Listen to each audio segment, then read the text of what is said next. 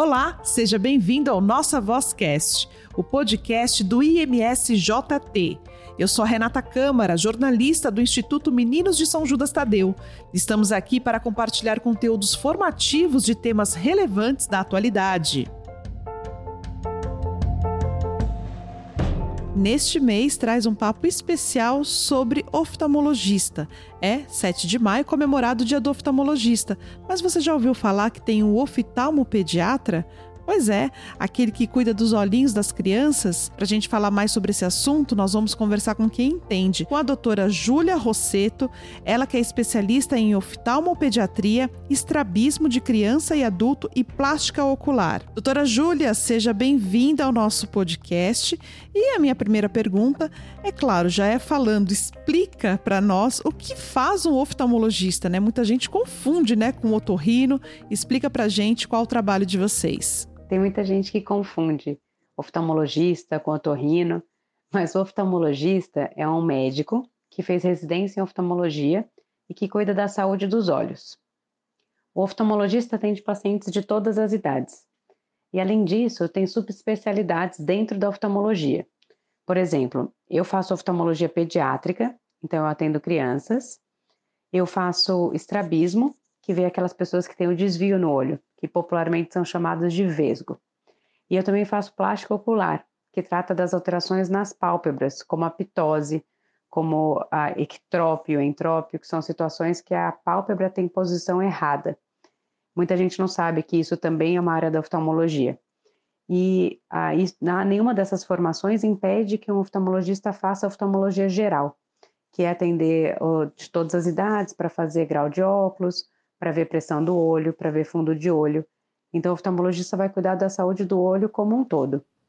Agora, doutora, quais são os cuidados que devem ser tomados na gravidez? É, para evitar que as crianças não tenham doenças oftalmológicas, é possível fazer, fazer essa prevenção? Para garantir a saúde ocular dos nossos bebês, é imprescindível que todas as mães façam o pré-natal corretamente. Isso significa ir a todas as consultas e seguir todas as recomendações. Isso evita, por exemplo, que as mães comam alimentos mal lavados, que esses alimentos mal lavados ou carnes cruas podem transmitir a toxoplasmose. A toxoplasmose é muito comum no Brasil e ela causa uma doença muito grave nos olhos dos bebês, não só nos olhos, mas na saúde como um todo. O bebê pode ter alterações no cérebro, pode não enxergar dos dois olhos, então é uma doença bem séria por isso é importante seguir essas recomendações. O pré-natal também, as mães vão ter a sua vacinação checada e elas vão fazer exames periódicos que podem detectar essas infecções e eventualmente tratá-las para evitar que elas sejam transmitidas para o bebê durante a gestação. É importante também as mães de bebês prematuros saberem que eles precisam de uma avaliação oftalmológica.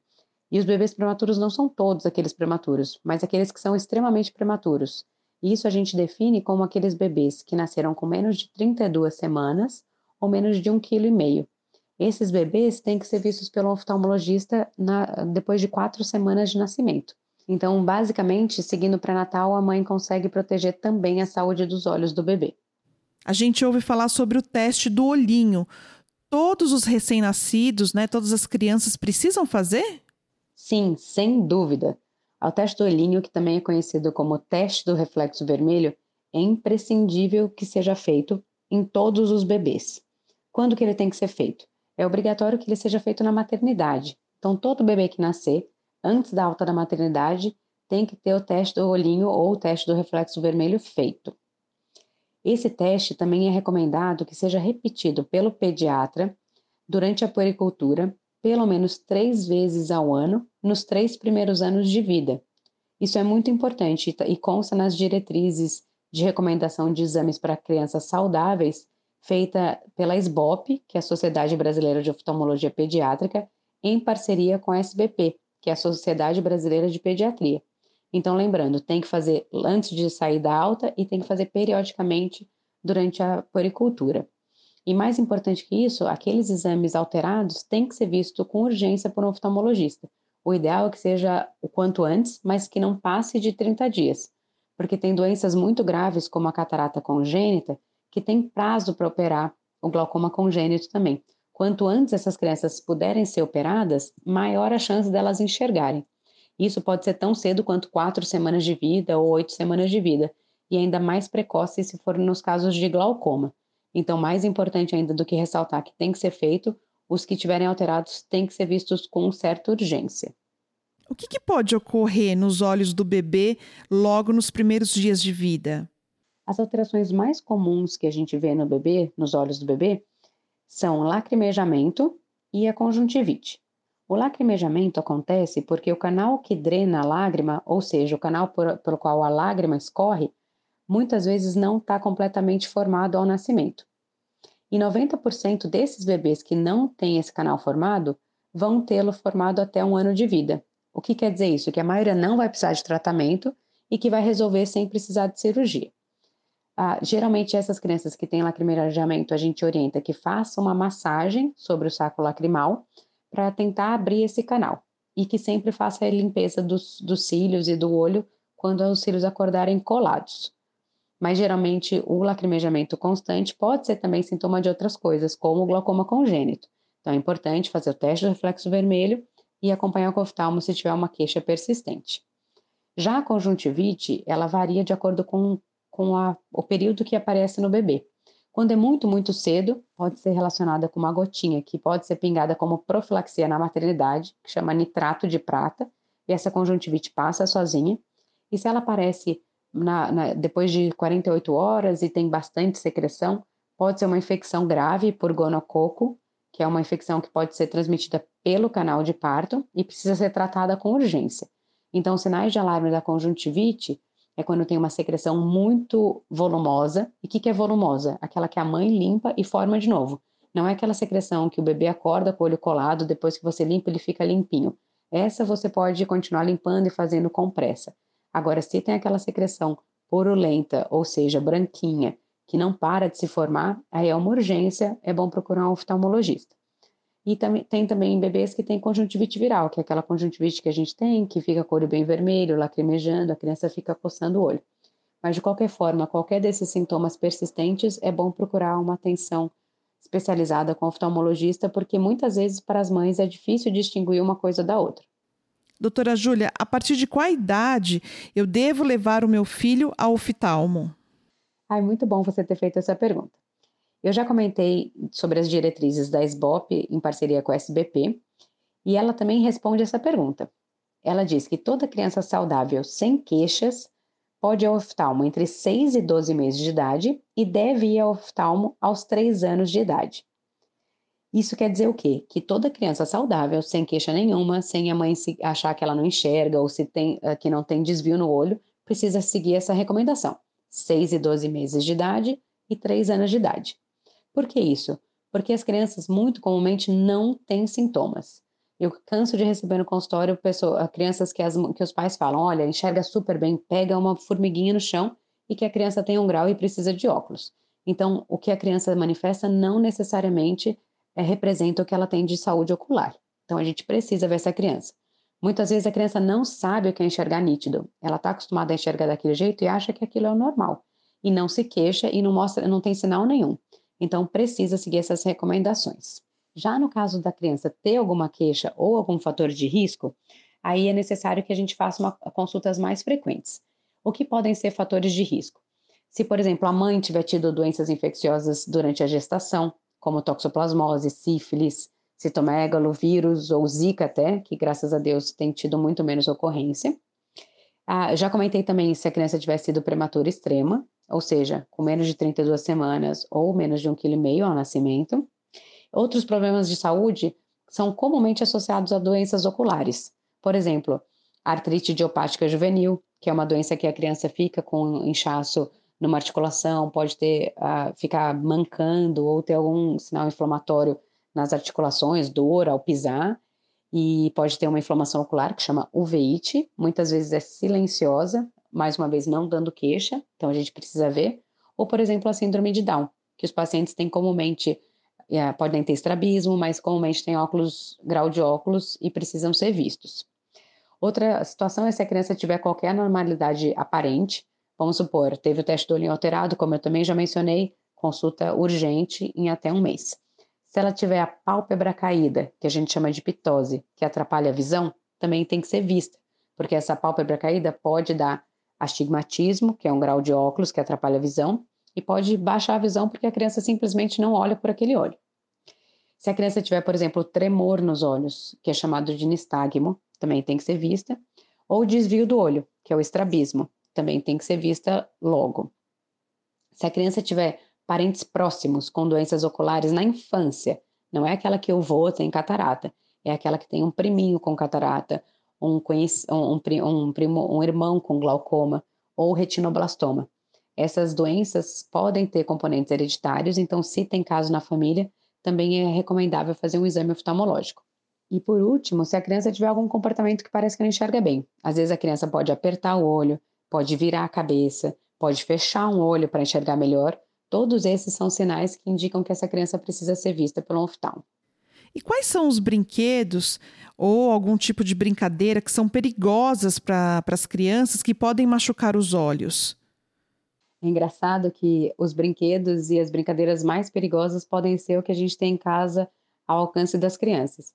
Então, não, nunca é demais lembrar que não pode deixar a panela com o cabo virado para fora, não pode deixar a faca e objetos cortantes ao alcance das crianças.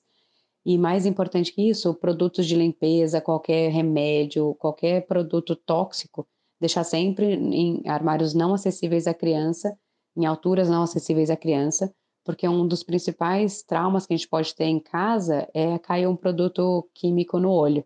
Isso pode causar até cegueira, se dependendo do produto químico. Então, tomar muito cuidado com esses objetos de uso diário, que sem criança na casa a gente nunca pensaria que poderiam ser perigosos. Outra coisa muito importante são as mordidas de cães, porque os cachorros eles ficam na altura do rosto da criança e muitas vezes a criança vai puxar o rabo, vai brincar com, com um animal que não conhece e ele morde. É muito comum morder próximo ao olho e ter cortes na pálpebra e, e, e até no olho. Então é muito importante sempre que tiver um animal que a criança não conhece, não deixar ela sozinha ou não deixar ela encostar nesse animal para evitar esse tipo de acidente. E geralmente, quando os olhos estão ardendo, né, as pessoas falam: ah, passa água boricada. Eu posso passar água boricada nos olhos da criança? Não, a gente não costuma usar água boricada no olho. Sempre que a gente tiver qualquer queixa, que nem eu comentei na questão anterior, que caiu algum produto, é sempre bom lavar, lavar com bastante água. Se você não tem nada à mão, caiu alguma coisa no olho, pode lavar com água corrente da pia mesmo. Se tiver em algum lugar e for um caso menos grave, pode passar água filtrada ou fazer uma compressa fria. Quando a criança está com o olho vermelho, está com alergia, sempre bom é falar para a criança não coçar os olhos, porque coçar os olhos pode dar outros problemas na visão. Inclusive, doenças na córnea, pode fazer com que a córnea fique mais pontuda, que a gente chama de ceratocone, faça um, aumentar um grau de astigmatismo e trazer outros problemas para a criança. Então, é sempre bom falar para a criança não coçar os olhos. Se é aquela criança alérgica que tem rinite, é sempre importante tratar com alergista ou com pediatra sistemicamente, ou seja, tomar aquele antialérgico oral, tentar evitar o que desperta a alergia da criança, evitar mofo, evitar poeira, evitar bicho de pelúcia no quarto. E se tiver uma coceira no olho recorrente, é sem, ou seja, sempre, é importante ver um oftalmologista. Às vezes as pessoas não identificam o olho como um, como um, um, um local de alergia e, não, e, e demoram para fazer esse diagnóstico causando doenças no olho da criança, como as que eu já falei. Então, sempre que tiver coceira no olho, primeiro, sempre fala para a criança não coçar, faz o colírio lubrificante se tiver. O lubrificante pode ser usado até cinco vezes ao dia sem problema nenhum nas crianças. Faz a compressa fria e, se isso for recorrente, procura um oftalmologista para ver se a criança não tem alergia ocular. E como saber se meu filho precisa usar óculos? Para saber se uma criança precisa de óculos, é necessário um exame oftalmológico completo. O que, que significa o exame completo? Com dilatação da pupila. Não existe fazer grau de criança sem dilatar a pupila. A gente tem um músculo dentro do olho que faz o foco, que é especialmente forte nas crianças. E se a gente não dilata, a gente pode uh, presumir que existe um grau quando não há, ou medir o grau errado. Então, a primeira coisa é essa. Então, fazer o exame completo com o oftalmologista, com dilatação da pupila, e, e, e, preferencialmente com alguém que tem experiência com criança. Não é todo oftalmo que sabe examinar a criança, então é sempre melhor um profissional que esteja treinado para isso. E como eu já comentei, a criança que precisa de óculos muitas vezes não tem queixa nenhuma. Então não ache que porque seu filho consegue ver uma formiguinha no chão, que ele não precisa de óculos. Porque além de grau nos dois olhos, existe uma condição que é frequente, que a criança pode ter o grau diferente nos dois olhos. Então ela enxerga bem porque um olho está nítido, mas o, olho, o outro olho não está. Isso a gente chama de ambliopia ou olho preguiçoso. Se a gente não trata a ambliopia cedo, que é preferencialmente ali por volta dos três anos de idade, a gente não consegue recuperar esse olho, tá? E a ambliopia ela pode ser tratada até os sete anos de idade, que é quando a criança está desenvolvendo a visão. Depois disso, muitas vezes a gente não consegue recuperar a visão total daquele olho, tá? Então é muito importante fazer o diagnóstico cedo, colocar o óculos cedo, colocar o tampão se for necessário, para a gente evitar que a criança tenha essa, essa cegueira que seria tratável simplesmente com o uso de óculos. Doutora, pela sua experiência de consultório, a partir do momento que a criança é diagnosticada que ela precisa usar os óculos, como convencer a criança a usar os óculos e os pais, como geralmente eles reagem? É engraçado você comentar isso porque eu vivenciei isso todos os dias. E eu acho que o principal ponto para a gente trabalhar é que os pais precisam aceitar essa condição antes de pensar que os filhos têm que aceitar. É muito comum no consultório, ah, quando eu falo que uma criança precisa usar óculos, os pais ficarem chateados e falarem alguma coisa do tipo: ai, não acredito, não acredito, ele vai precisar usar óculos? Imagina você, uma criança no consultório que você não conhece, com uma pessoa falando alguma coisa e seus pais reagindo dessa forma. Com certeza a criança vai achar que não é legal usar óculos. Então eu sempre falo para os pais pensarem bem nas reações, tentar. Eu sei que é difícil, porque às vezes a gente está com uma expectativa e não estava esperando aquela notícia. Mas eu sempre falo para os pais, quando receberem notícias desse tipo, respirarem fundo, às vezes é o tempo de você uh, dar umas, uh, respirar e pensar como é a melhor forma de lidar com, as, com aquela situação, pelo menos na frente da criança. Falar alguma coisa positiva, do tipo, ai filho, vamos escolher então um óculos bem bonito para você, eu vou com você e depois a gente vai fazer alguma atividade gostosa juntos. Eu acho que a, reação dos pais é o primeiro passo, tá? E, e aí as crianças geralmente aceitam melhor. Hoje em dia, não existe mais esse estigma nas escolas. Tem muita criança que vai no meu consultório que, que fica triste se eu falo que não precisa de óculos, porque tem muito mais crianças usando, tem óculos muito mais bonitos, muito mais adequados para as crianças. Então, eu acho que esse é um problema que a gente está enfrentando menos. Então, se a gente, os pais, soubermos lidar melhor com isso, talvez as crianças aceitem melhor. E daí, como eu já disse, levar o filho para participar da escolha é importante. Às vezes ele escolhe uma cor que ele gosta, ele, ele, ele enfim, fica é, empolgado para usar aquele óculos. E sempre conversar e principalmente ouvir o que a criança sente.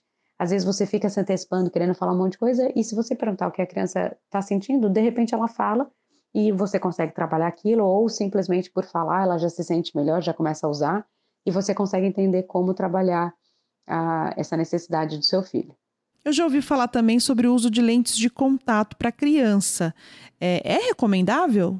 O uso de lente de contato é uma ótima opção, mas a pessoa precisa ter indicação para usar, ser avaliado por um oftalmologista para ter o grau correto e para fazer a adaptação da lente. As lentes de contato têm inúmeros tipos, tamanhos, graus, e às vezes você colocando a lente no olho e avaliando uh, no consultório, você consegue ver se aquela lente vai causar um ressecamento do olho, se vai ficar apertado e vai causar um desconforto. Então é importante ter esses passos antes de começar a usar a lente.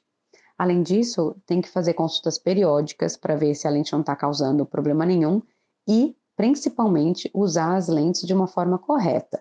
Tá? Então, as lentes têm tempo de troca, o estojo tem tempo de troca, tem como higienizar corretamente, tem os produtos que são adequados e os que não são. Não se deve dormir com a lente, não se deve tomar banho com a lente, muito menos nadar com a lente, porque você pode ter uma infecção no olho grave só pelo uso incorreto da lente. Então, é, é uma ótima solução, mas precisa ser usada com muita responsabilidade e muito cuidado. Geralmente, tratando de crianças, a gente pensa em começar a usar lente a partir dos 12 anos de idade, a depender da maturidade da criança. Então, isso é sempre uma conversa que tem que ser feita com os pais e saber se a criança é disciplinada, se ela vai conseguir seguir as, as recomendações. Na dúvida, é melhor retardar o uso para a gente evitar qualquer doença ocular indevida pelo uso incorreto da lente. E uma vez que a criança ela usa óculos na infância, na vida adulta, ela vai permanecer ou só fazendo uma cirurgia para parar de usar óculos? Essa é uma pergunta que eu ouço muito. Sempre que eu passo um óculos, os pais perguntam: "Ai, mas é para sempre?" Isso a gente não consegue responder. cada grau evolui de uma forma e cada criança ou adolescente vai, vai caminhar de uma certa forma. Mais importante é a gente ver o grau correto periodicamente. Então, seja anualmente, seja semestralmente, em alguns casos, é importante seguir e não se preocupar com o que vai ser lá na frente. Quando o grau está estável, geralmente após os 18 anos pelo menos, pode ser pensado em fazer a cirurgia do grau, que é a cirurgia refrativa. Mas estar tá apto a fazer a cirurgia depende de uma série de fatores, que vai do tamanho do grau, das condições do olho e que precisam ser avaliadas quando, quando o grau estiver estável. Então, é uma possibilidade, mas isso a gente vê uh, geralmente na idade adulta. Aqueles pais com doenças como miopia, a gente ouve também, ah, os filhos também terão a mesma doença. É isso mesmo? Outra pergunta muito importante. A miopia hoje em dia está muito em voga, porque tem aumentado muito o número de crianças e adultos com miopia. Então, primeiro, sim, tem um componente hereditário. Famílias que têm pessoas míopes têm mais chance de ter filhos míopes. Então, essas pessoas precisam ter uma atenção ainda maior. Tá? Outros fatores de risco para miopia é o excesso de atividade de perto. Então, sempre preferir colocar, se a criança for assistir telas, por exemplo, colocar numa televisão na maior distância possível do que no celular. Um fator que é protetor para a miopia, ou seja, que diminui a sua ocorrência, é atividade em ambiente externo. Então, é sempre recomendável que a criança fique pelo menos duas horas por dia no ambiente externo. Tá? E, fora isso, tem que fazer as consultas rotineiras para conseguir ver o grau periodicamente. Se a criança estiver aumentando a miopia num nível maior do que o normal para a idade, hoje em dia tem tratamentos para retardar essa progressão, ou seja, para diminuir o ritmo que esse grau aumenta. Esse tratamento pode ser feito com colírio, pode ser feito com algumas lentes de óculos ou de contato especiais. Mas é importante fazer o exame oftalmológico para conseguir identificar esses pacientes numa idade oportuna, que geralmente está ali entre 4, 6 até 14, 16 anos, para fazer esse tipo de tratamento e tentar que, que a miopia não seja muito grande. E aproveitando o gancho, é importante sempre falar de telas, telas, telas, telas. Hoje é um grande problema no consultório, as crianças simplesmente querem ficar o dia inteiro nas telas, e não pode. Às vezes é cômodo para os pais, às vezes é um mal necessário porque você não tem ajuda, mas pense com bastante cautela porque isso pode criar hábitos muito ruins. Qual a recomendação hoje em dia da Sociedade Brasileira de Pediatria e da Organização Mundial de Saúde? Que as crianças até dois anos não usem telas, zero telas, tá? A exceção é chamada de vídeo. Chamadas de vídeos não são consideradas tela, então pode usar, ainda mais se tem parente longe, é sempre um, é bom para criança. De 2 a 5 anos, até uma hora por dia e de 6 a 10 anos até duas horas por dia, tá? Sempre sob supervisão, com conteúdo adequado. E outra recomendação é evitar o horário de alimentação, porque assim a criança presta atenção no que está comendo, evita que a criança coma, coma além da conta por não estar tá prestando atenção e permite que ela socialize para em algum momento, quando a família estiver comendo junto, a criança aprender a ficar naquele momento, a conciliar o tédio de ficar sentado numa mesa e não sempre estar tá distraída por uma tela. Então é muito importante criar hábitos saudáveis para criar crianças saudáveis com olhos saudáveis. Doutora Júlia, agora um assunto que não tem como a gente não perguntar, que foi colocado muito em pauta foi o que aconteceu com a filha do apresentador Tiago Leifert, né, sobre aquele câncer raro nos olhos. Existe prevenção? Tem tratamento? Como é que é a cura? O retinoblastoma é um tumor maligno raro. Ele surge dentro do olho, numa camada que chama retina. E é, não tem como prevenir. Nada que a gente possa fazer vai fazer com que uma pessoa que teria retinoblastoma não ter. Mas o diagnóstico precoce muda completamente o curso da doença. Então, se a gente diagnostica no começo, você pode tratar e ter cura sim. E pode até não ter é, comprometimento da visão, tá? Mas tudo depende do momento do diagnóstico. Então, vale ressaltar de novo, como eu já falei, pessoas que têm familiares com retinoblastoma precisam ficar atentos e fazer exames com maior frequência. E todos esses exames que a gente recomendou, tanto o teste de reflexo vermelho repetido pelo pediatra, como os exames oftalmológicos, visam identificar isso numa, numa fase inicial. Outros sinais que, que a gente pode perceber em casos como retinoblastoma ou até outras alterações. O reflexo branco na foto, Tá? Então, se você tirar uma foto com flash de uma criança e tiver um reflexo branco, vá ao oftalmologista com urgência. O que, que é urgência? O mais rápido possível, não mais que um mês. Tá? Às vezes, um olho que não enxerga pode desviar. Então, o estrabismo é um outro sinal de que a criança precisa ser avaliada por um oftalmologista. Tá? Além da, da dificuldade visual, se a criança apresentar uma dificuldade visual, também pode ser um sinal de que está alguma coisa errada, não necessariamente só os óculos. Doutora Júlia, a gente está chegando ao final do nosso bate-papo, mas eu também quero falar um pouquinho sobre o estrabismo. Você poderia explicar para os nossos ouvintes o que é o estrabismo? Então, o que é o estrabismo? O estrabismo é o desvio dos olhos. Geralmente, os olhos são paralelos, então qualquer desvio não é normal. O que é normal na criança? Aquela criança que até os quatro meses de idade tem um estrabismo variável. O que é isso? Ah, às vezes fica vesgo, às vezes não fica fica com aquele olhar ainda um pouco perdido, aquele movimento descoordenado, que é normal até os quatro meses de idade. Depois disso, não é normal. E se mesmo antes disso o estrabismo for fixo, ou seja, a criança sempre está com aquele olhinho para dentro, não sai dali, também não é normal. Tá? Então, quando se perceber estrabismo, consulta oftalmológica. Tem outros tipos de estrabismo que podem surgir durante a infância. Os mais comuns são tipo que a criança, quando vai olhar mais para um objeto perto, o olho entra para dentro. Esse estrabismo geralmente acontece ali pelos dois anos de idade. Pode ser que o óculos seja a solução, mas de novo precisa fazer avaliação. Se o óculos for a solução, é só usar o óculos. Se não, pode ser necessário cirurgia. Um outro tipo muito comum na criança é um tipo que a criança, quando está cansada ou quando está com sono e olha para longe, o olho desvia para fora e depois ele consegue alinhar.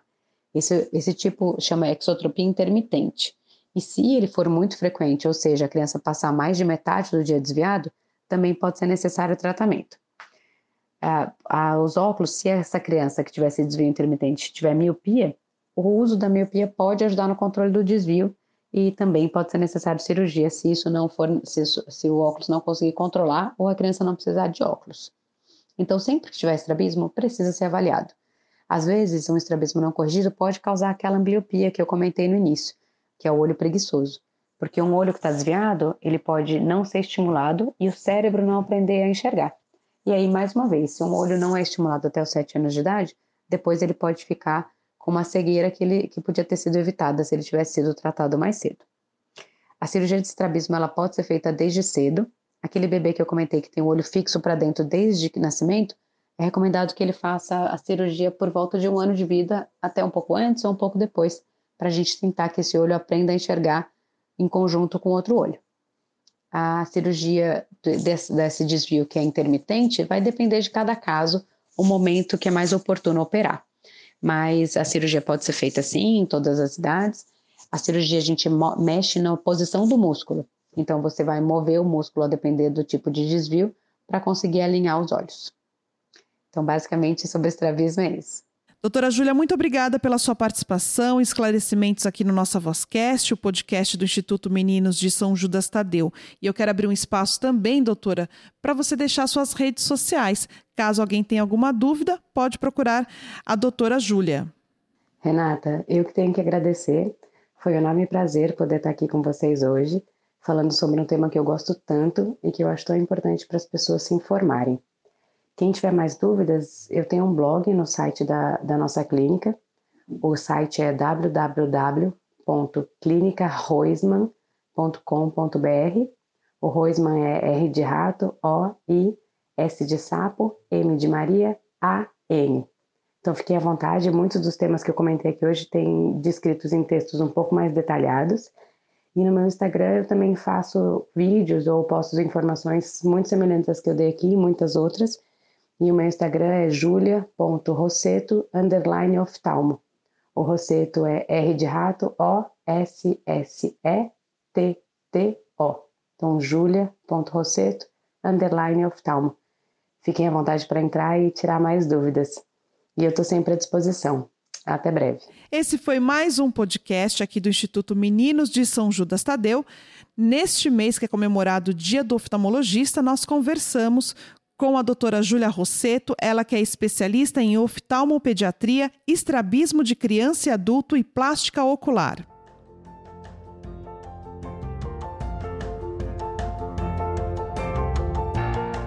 Você conhece o Instituto Meninos de São Judas Tadeu? é uma obra sem fins lucrativos. O Instituto atende cerca de 2 mil crianças e adolescentes em suas 11 unidades. Sua generosidade mantém a nossa missão e realiza o sonho de nossas crianças e adolescentes. Faça parte desta família. Doe através do nosso site imsjt.org.br. Amar é a nossa missão.